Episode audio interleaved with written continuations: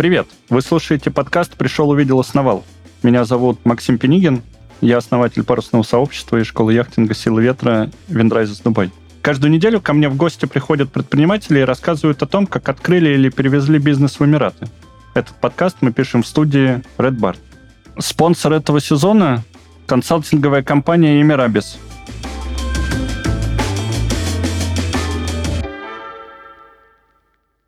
И сегодня у меня в гостях Юрий Трошин, глава базы компании Windrises в Дубае. Юра, привет. Привет, Максим. Мы несколько лет назад э, поняли, что э, сила ветра перерастает э, аудиторию там, России и хочется открывать э, базы по всему миру. Наверное, мы остановились э, в первую очередь на Стамбуле и хотели открыть базу там. Э, первую нашу большую, настоящую заграничную, заграничный филиал. Но так получилось, что до Стамбула э, мы открыли Дубай, и он уже работает. Буквально через неделю уже будут ходить лодки и тренироваться люди э, в марине Мин Рашид. Сегодня мы поговорим э, с Юрой о специфике бизнеса в Дубае и об открытии филиала, с какими сложностями мы столкнулись и как их преодолели. Юр, и, наверное, в первую очередь хочется спросить тебя, почему ты решился на переезд и как э, возглавил филиал Wind Rises в Дубае? Ну, это на самом деле достаточно прозаичная в наше время история. Как ты правильно заметил, что мы достаточно давно смотрели на заграничные какие-то проекты и хотели развивать э, наши базы в других странах. А, но там сначала ковид, потом еще какие-то интересные вещи происходили в мире, которые не позволяли развиваться за пределами России. И э, сначала СВО, соответственно, все сильно поменялось. Интерес со стороны Дубая к нам э, тоже увеличился. Появились э, люди, которые интересуются парусом здесь и которые хотели бы э, стать частью компании «Силы ветра», но уже в, в Эмиратах. Ну и мы начали исследовать это все. Исследования затянулись, они были там порядка полугода. Мы готовились всячески. И по мере того, как мы готовились, э, люди, которые хотели э, помогать нам здесь выстраивать э, новый парусный мир, они постепенно пропадали. Вот. Но нам ничего не осталось сделать, как продолжать это движение вперед. И, собственно, тут в кавычках э, помогла мобилизация, и я, соответственно, вышел на пересадки, когда летел из отпуска в Москву. И с тех пор я, собственно, э, работаю в Дубае и пытаюсь э, развивать новое для нас направление на новом рынке с новыми людьми и с, с новыми амбициями. Надеюсь, я ответил на твой вопрос, как я здесь оказался и почему вдруг. Да, ты так сказал красиво, летел из отпуска. Мне кажется, ты был на Сейшелах и э, летел Эмиратами с пересадкой в Дубае, но, насколько мне известно, и решил за э, на год или на два. Да, нечто такое. Остаться. Юр, а расскажи, э, ты же прошел все этапы от получения ID, регистрации компании, там регистрации лодок, запуска тренировок Насколько благоприятная э, бизнес-среда э, в Дубае и насколько комфортно вести бизнес? Действительно ли существует единое окно, э, куда ты можешь прийти э, и получить все документы разом? Ну, хочется отметить бизнес-климат. То есть в целом здесь э, рынок очень динамичный, э, рынок с высокими ставками. Ну, то есть как можно много заработать, так и можно много потерять. Э, большое количество ниш совершенно не насыщено, и можно найти место себе а, сейчас э, достаточно легко. Вот, в том числе наша ниша э, парусного спорта и вообще яхтинга, она здесь тоже не развита совершенно, не насыщена, и этим мы успешно пользуемся.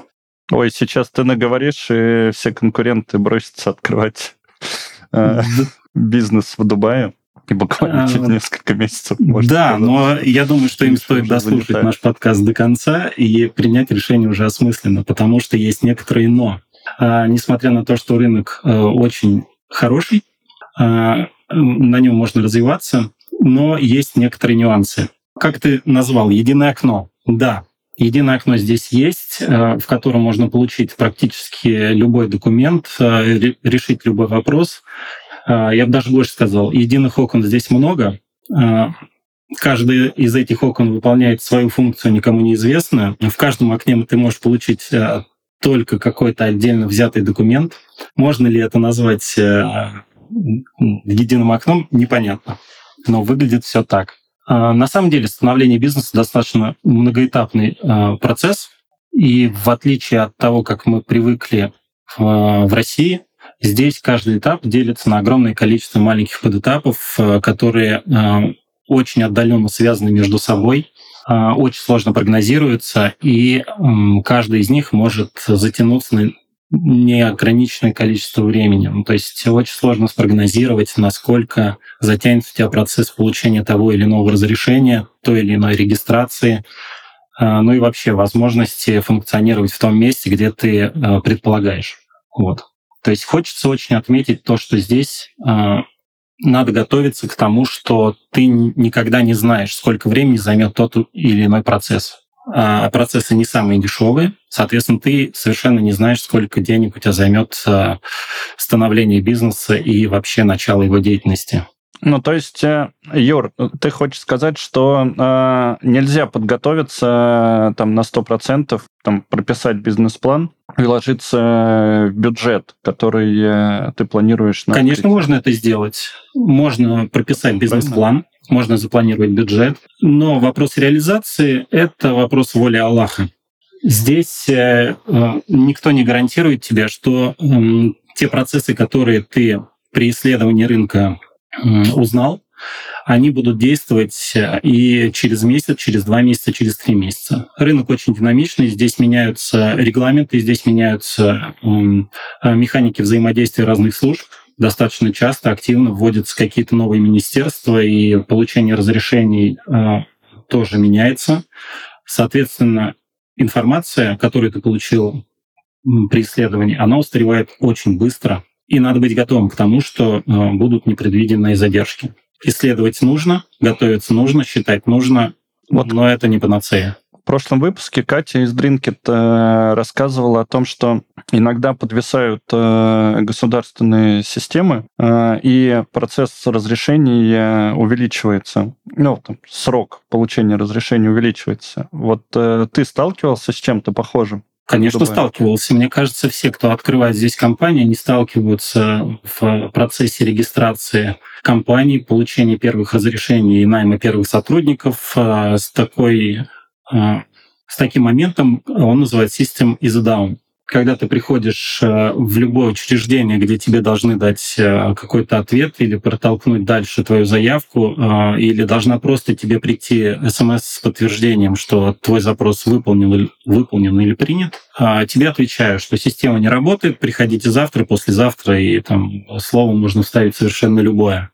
И нет никакой гарантии, что завтра или послезавтра это будет работать. Здесь можно по опыту выловить какую-то ритмику того, как падают эти системы.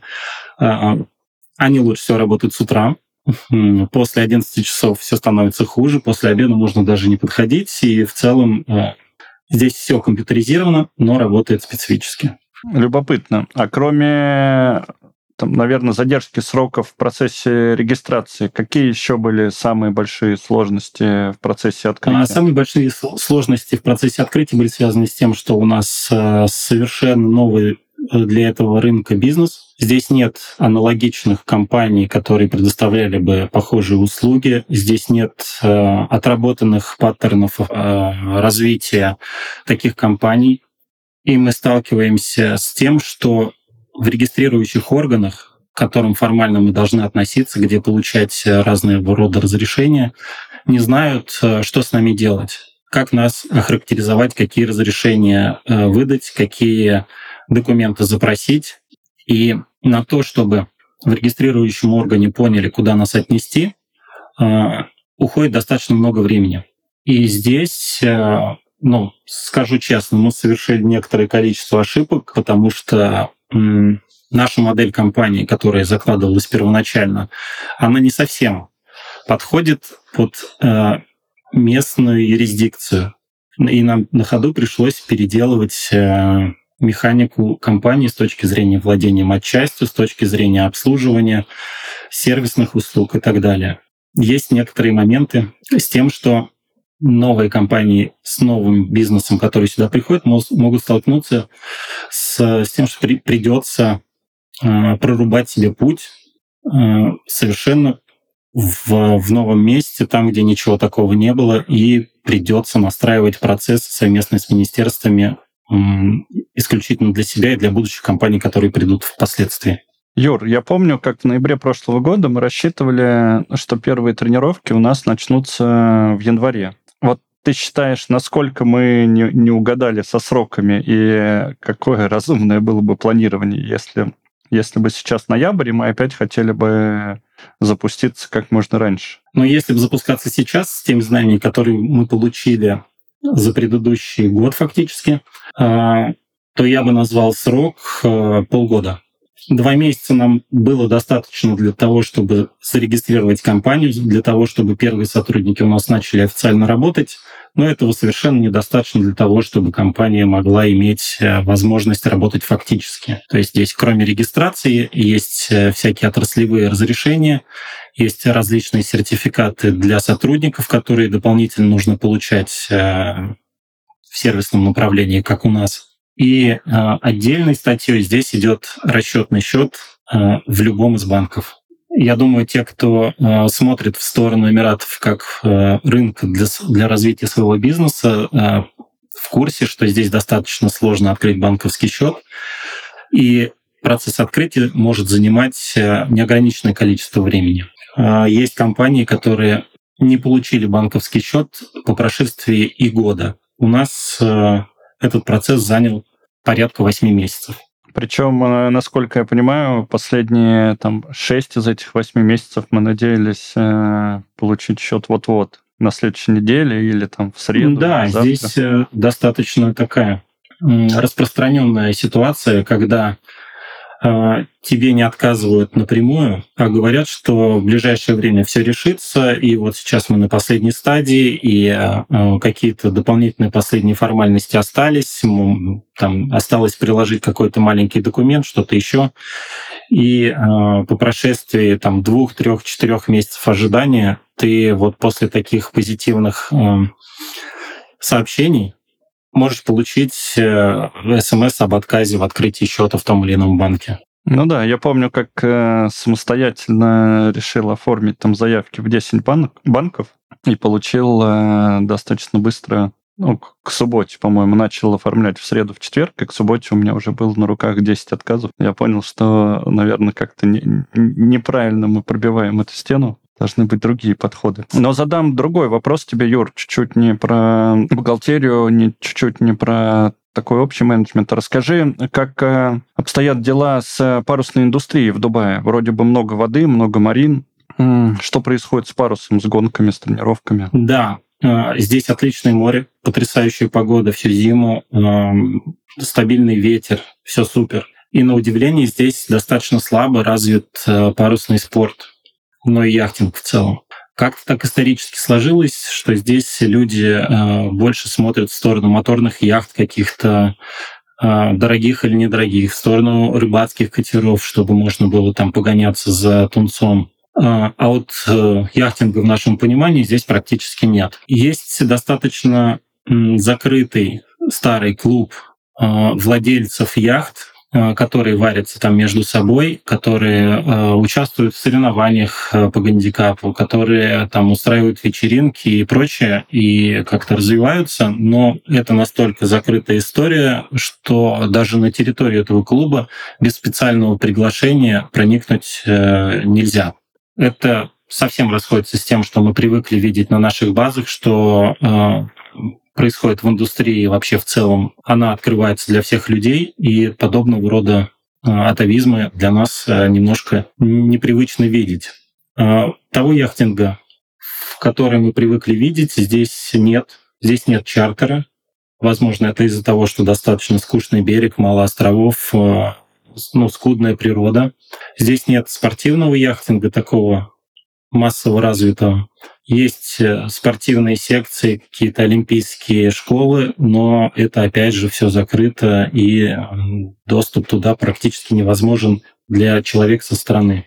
Мы надеемся поменять это в, в головах местных жителей, э, надеемся развить эту индустрию и воспитать потребность э, в людях в том, что яхтинг — это отличное времяпрепровождение и э, отличный способ развиться личностно и физически. Супер. Звучит как миссия на ближайшие несколько лет в Дубае.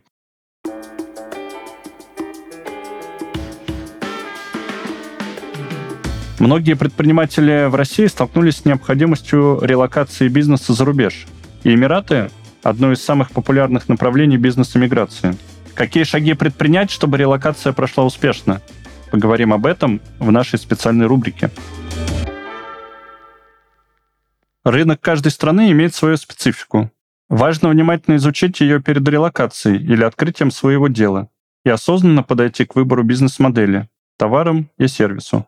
Об особенностях рынка Эмиратов поговорили с сооснователем и руководителем консалтинговой компании «Эмирабис» Андреем Овчинниковым. Эмираты – многонациональная страна, где проживают люди с очень разными потребностями. Эту особенность обязательно нужно учитывать при построении бизнеса. А мы предлагаем избегать узконишевых и ультратехнологичных продуктов. Все новое в УАЭ заходит медленно. Чем универсальнее ваш бизнес, тем большую аудиторию он охватит. Другой особенностью рынка Эмиратов является его молодость и активное развитие. Во многих сферах конкуренция еще очень низкая, поэтому предприниматель с качественным продуктом имеет хорошие шансы стать лидером в своей нише. Эмираты, в особенности Дубай, уже давно зарекомендовали себя как мировой финансовый и торговый центр, поэтому ваш бренд может получить узнаваемость в разных странах у вас появится больше возможностей для международного партнерства, нетворкинга и освоения новых рынков. Наконец, перед релокацией и открытием дела в Эмиратах обязательно учитывайте сезонность рынка. ОАЭ – страна с жарким климатом, и лето здесь – низкий сезон. Однако в последние годы, благодаря посеву облаков, жара держится только пару месяцев в году, а именно в июле и августе. Мы в Эмирабис Понимаем, что каждый бизнес имеет уникальный бэкграунд, цели и возможности. Будь то релокация уже работающей компании или запуск стартапа, мы оценим ваш кейс и поможем на всех этапах, от регистрации компании до операционных процессов.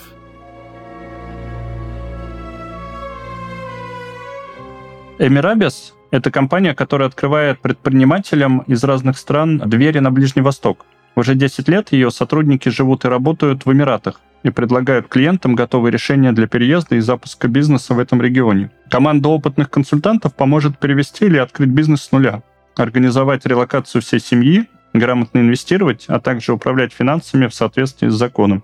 Каждому запросу здесь подходят персонально. Специалисты компании подробно изучат вашу ситуацию, дадут соответствующие рекомендации и будут сопровождать ваш бизнес на каждом этапе пути.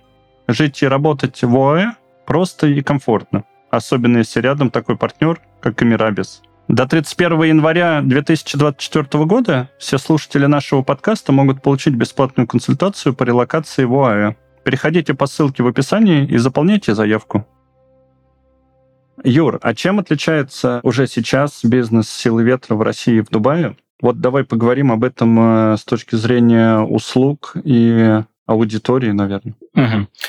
А, да, Здесь отличается очень, очень сильно аудитория. Если в России у нас э, это, как правило, молодые люди э, около 30 лет, э, здесь возрастной порог выше, здесь порядка 40 лет средний возраст получается. Мы считаем, что это связано с, с тем, что здесь присутствуют люди, ну, собственно, экспаты, которые приехали сюда работать в основном уже с каким-то опытом, с багажом. Практически нет такой прогрессивной молодежи, которые, э, будучи студентами, где-то там работают и получают доход достаточный для того, чтобы тратить его на всякого рода развлечения. Вот. Также есть э, определенный дисбаланс в, пол, в пользу мужского пола. Э, в России и на других наших базах девушки составляют более половины всех участников наших тренировок, соревнований. А, здесь же процент гораздо ниже.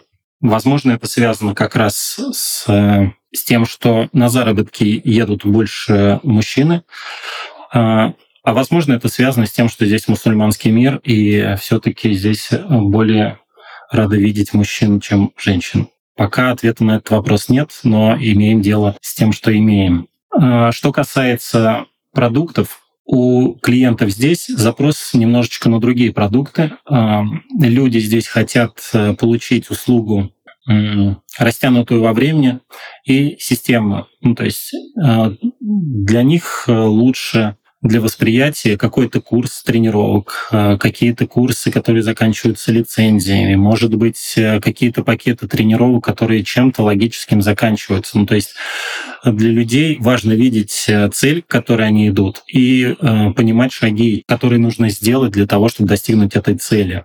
В России большее количество участников тренировок приходят за эмоциями, э, которые они получают один или два раза, и э, все, дальше идут в следующие э, варианты получения этих эмоций. Здесь опций не так много, и люди хотят, хотят подписаться на долгосрочные какие-то интересные вещи. Юр, а как э, мы справляемся с нашей основной идеей сделать э, так, чтобы в Виндрайзес э, в первую очередь приходили э, местные жители и э, англоговорящая аудитория? Получается, не получается? Э, видны ли уже там первые результаты? А, ну, это на самом деле тоже такой челлендж, который мы перед собой ставили при открытии компании. И а, он достаточно успешно выполняется, и он выполняется органически. То есть, когда мы открылись, э, так как э, «Силы ветра» достаточно известный бренд э, в русскоязычном мире, основная масса клиентов была русскоговорящих. Но буквально по прошествии полутора месяцев у нас сменился баланс, и по итогу второго месяца работы не русскоязычных клиентов у нас стало 80%. Это означает, что местным экспатам, а, не русскоговорящим, очень интересен этот вид досуга, и мы это чувствуем. А, мы это чувствуем на базе, мы это чувствуем в коммуникации с клиентами. Коммуникации все идут на английском языке, а, все наши тренировки идут на английском языке. Если изначально мы как-то даже разделяли лодки, там что-то происходило на русском языке, что-то на английском, сейчас у нас уже все происходит на английском языке, в том числе и лекции. И это дает уверенность в том, что э, наш подход к доступному яхтингу и к простому в, для понимания яхтингу, он близок э, не только русскоговорящим людям, но и э, людям со всего мира. Это вселяет уверенность в том, что наше дело нужное, и нужное не только здесь, но и в любом другом уголке мира. Обнадеживают, конечно, меня твои слова. А, а расскажи чуть подробнее про аудиторию. Из каких стран приходят люди? А, приходят ли с семьями, с друзьями или в основном там приходят по одному? А, проход, приходят как по одному, так и с друзьями, и с семьями приходят. Первая наша продажа, а, более-менее крупная, была э, иранской семье. Мужчина купил э, тренировку выкупил полностью лодку э, на день рождения для своей жены. И это был э, некоторого рода сюрприз. При этом подход был достаточно основательный. Мужчина приехал к нам на базу, посмотрел, что это за лодка. Мы рассказали, как происходит процесс тренировки, насколько все стабильно, насколько все удобно для человека неподготовленного. Он удовлетворился, и через месяц, когда они пришли и, собственно, провели день рождения у нас э, на яхте, э, были все в восторге, после этого еще э, возвращались. Соответственно, наши активности подходят не только индивидуальным каким-то участникам, но в том числе и семьям. К сожалению, Маленьких детей мы не допускаем, потому что лодки достаточно большие, там есть нагрузки, которые не очень безопасны для детей. Но вот э, со взрослыми людьми это могут быть любые компании, это могут быть э, ну, любой состав участников. А все же больше приходят клиентов э, выходцев из Азии, Индия, Пакистан, там Иран или это Европа, может быть, Великобритания? В первую Франция, очередь Испания. приходили европейские граждане, потому что яхтинг для них ближе. Ну, то есть, по большей части они знали про яхтинг уже что-то, возможно, имели какой-то опыт или видели, или когда-то хотели к нему прикоснуться, но возможности не было. А, но впоследствии все больше и больше людей из стран, которые в нашем понимании не имеют какого-то развитого яхтингового рынка, тоже стали появляться. Есть э, и из Азии клиенты, из Средней Азии тоже клиенты. Ну, то есть клиенты есть со всего мира, география очень обширная. Это и скандинавские страны, и Австралия, и Соединенные Штаты Америки. А, но в целом можно изучить весь мир по тому, э, откуда к нам приезжают люди. Слушай, Юр, инструктора, которые там проводят тренировки, они из Дубая или из каких-то других городов? Тут на самом деле достаточно а, больной вопрос, потому что у нас а, а, не просто фактически предоставляется услуга выхода на парусной яхте, у нас еще передача какого-то опыта и передача восприятия этого опыта. А во всем мире яхтинг воспринимается как некоторая сложная конструкция, для которой нужно учиться, получать лицензии, проходить какой-то ценз, и там инструктор выступает таким учителем, которому нужно сдавать экзамены, которого нужно бояться, и э, без спроса которого ничего нельзя делать, и, в принципе, учитель, как правило, не допускает учеников к каким-то активным действием до прохождения экзаменов. У нас немножечко другая механика. Мы с первого знакомства позволяем людям а, делать практически все на лодке под руководством нашего инструктора. И инструктор в данном случае является другом, который имеет чуть больше опыт для того, чтобы а, рассказать, как должно все работать. И здесь нам очень сложно было искать э, и иностранных инструкторов э, с, с таким же восприятием Э, парусного спорта. И мы запускались, э, привезя сюда нескольких инструкторов из России с нашей основной базы в Москве, для того, чтобы этот опыт э, максимально быстро и понятно можно было передавать тем, кто сюда будет приезжать из других мест и работать. На данный момент у нас большинство инструкторов — это ребята из России, не все работали в силе ветра до того, как сюда приехали. Некоторые из них занимались э, олимпийским спортом достаточно плотно, участвовали в олимпиадах. Но также есть у нас инструктора из других стран. Э, например, там буквально пару дней назад у нас приехал инструктор из ЮАР, э, молодой, опытный как бы это странно не звучало, парень. И э, мы видим, что все-таки во всем мире э, тоже появляются очаги вот такого легкого восприятия э, сложного парусного спорта. И впоследствии мы хотим увеличить количество иностранных инструкторов и двигать дальше русских ребят для того, чтобы они могли э, передавать свои навыки, свой вайп э, дальше по миру. Слушай, здорово. Кажется, что уже в ближайшие годы мы откроемся и в ЮАР, и в Лондоне, в Бразилии, может быть, в Новой Зеландии. Это, это радует. Юр, расскажи, чем отличается продвижение и привлечение там, новых пользователей в России и в Дубае? Какие э, инструменты работают, какие, наоборот, не работают? Так как это новый для нас рынок, э, непонятно было, что здесь делать с точки зрения привлечения аудитории. Э, мы пытались найти каких-то опытных э, маркетологов, которые уже работали на этом рынке и которые, например, а, были бы тоже, например, не русскоговорящими, то сталкивались с тем, что все предлагали одно и то же, очень а, какие-то такие простые механики привлечения клиентов, все в лоб, что нам не очень нравится. А, и мы стали применять э, ну, ты имеешь в виду инструменты в лоб, э, такие как раздача листовок у метро и нарисовать там на асфальте номер телефона? Инструменты в лоб, я имею в виду, это вваливание огромных бюджетов просто в поисковую выдачу и а, какие-то билборды, ну, брендирование одежды и просто привлечение за свои деньги каких-то а, представителей а, местных влиятельных компаний, вот, чтобы это все через сарафанное якобы радио расходилось. А, мы работаем чуть-чуть э, по-другому. В России это инфлюенсеры, в России это реклама через социальные сети, а, и набор этих социальных сетей немножечко другой. И здесь мы тоже пробовали работать так же, но мы поняли, что инфлюенсеры работают чуть хуже, чем в России, потому что здесь, видимо, на единицу клиента, инфлюенсеров больше, всяких лайфстайл-блогеров и так далее. Чуть-чуть хуже работает та визуальная палитра, которую мы выбирали для себя и оттачивали в, наших северных широтах. Здесь все-таки людям приятнее видеть э, более легкие солнечные картинки, чем лесные массивы на фоне яхт. Это немножечко вызывает диссонанс.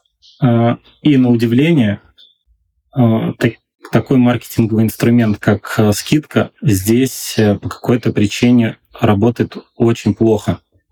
Ну, то есть мы запускали несколько акций, и ни одна из акций э, не дала хоть сколько-то осмысленного эффекта. То есть из тех людей, которые э, получили промокоды, э, воспользовались ими, но не более там 3%. Для нас это немножечко было удивительно. Может, тогда наоборот надо повышать цены? Может быть, временно там временное повышение? Да, да, очень хотелось бы это сделать временно повысить цену эм, а, на ближайшие 20 лет, но тоже не хочется делать это каждый месяц, поэтому мы решили выждать хотя бы год, и тогда уже можно будет повышать стоимости.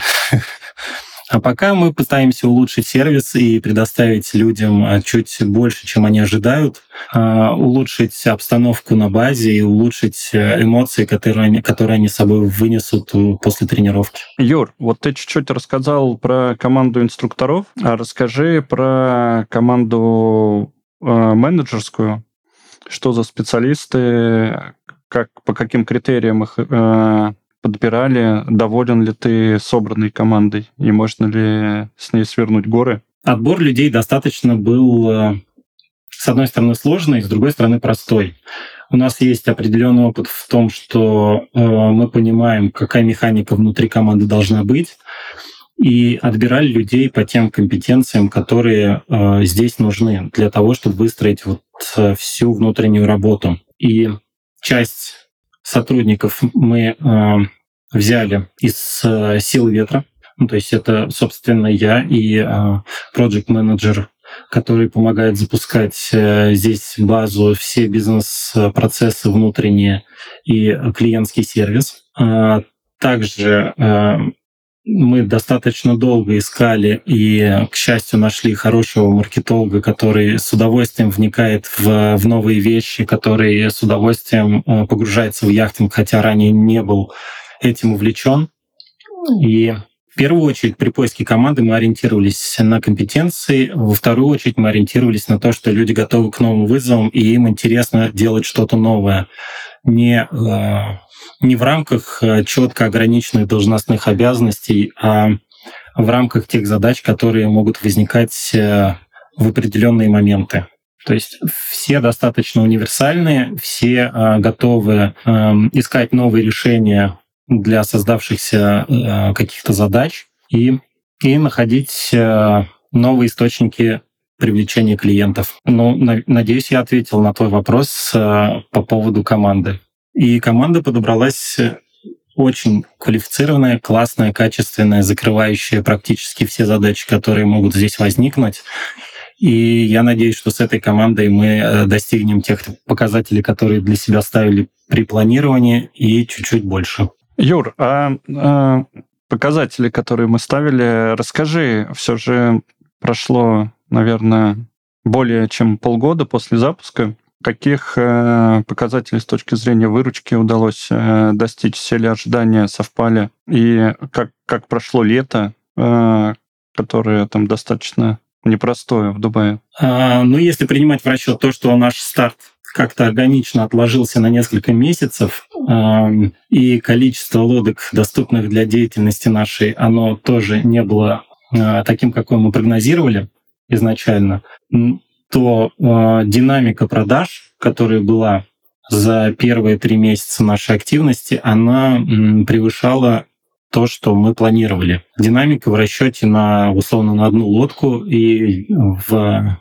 и в фактических цифрах тоже, то есть в деньгах. За первые три месяца к нам э, пришло практически тысяча э, клиентов, И это очень хороший показатель эм, для компаний, которые никто не знает на рынке, которые занимаются непонятными для всех э, вещами, в которой все на стадии еще проработки, запуска, какие-то эксперименты с точки зрения привлечения клиентов проходят, какие-то успешно, какие-то нет. В общем, на наш взгляд, это достаточно успешно. Запросы не прекращались даже в тот момент, когда мы закрыли а, нашу деятельность э, из-за жары. А, и люди все хотели прийти и потренироваться, хотели а, прийти с компанией, хотели провести с нами время, но, к сожалению, мы не могли дать им это сделать, так как небезопасно. Да, лето здесь достаточно тяжелое с точки зрения жары. Температура с учетом влажности зачастую превышают 45 градусов, и находиться под открытым небом, даже если дует ветер, совершенно небезопасно. В течение там, пяти минут э, человек может нагреться очень сильно и там, начать терять сознание. А для нас все-таки безопасность э, наших клиентов э, находится на первом месте.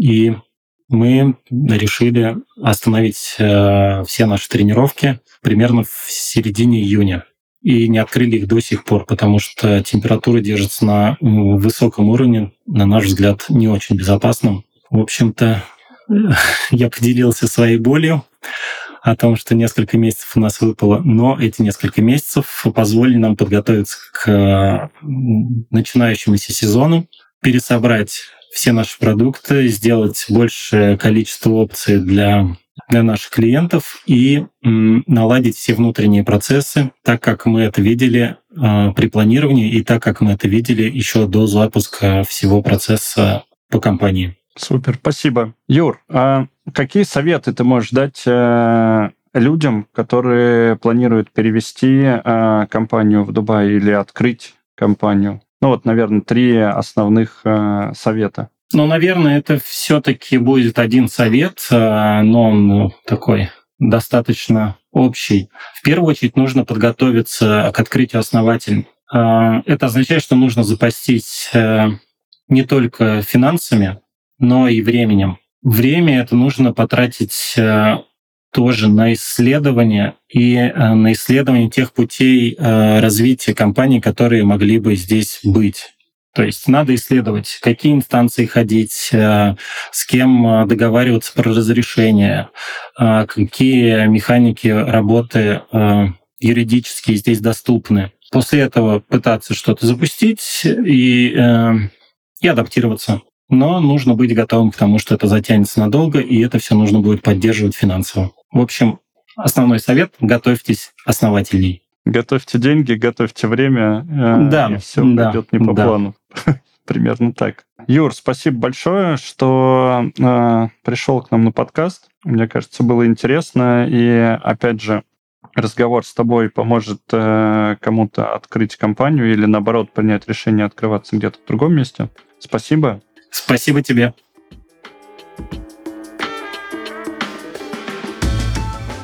Это был подкаст «Пришел, увидел, основал». Подписывайтесь, чтобы не пропустить новые выпуски. Пока!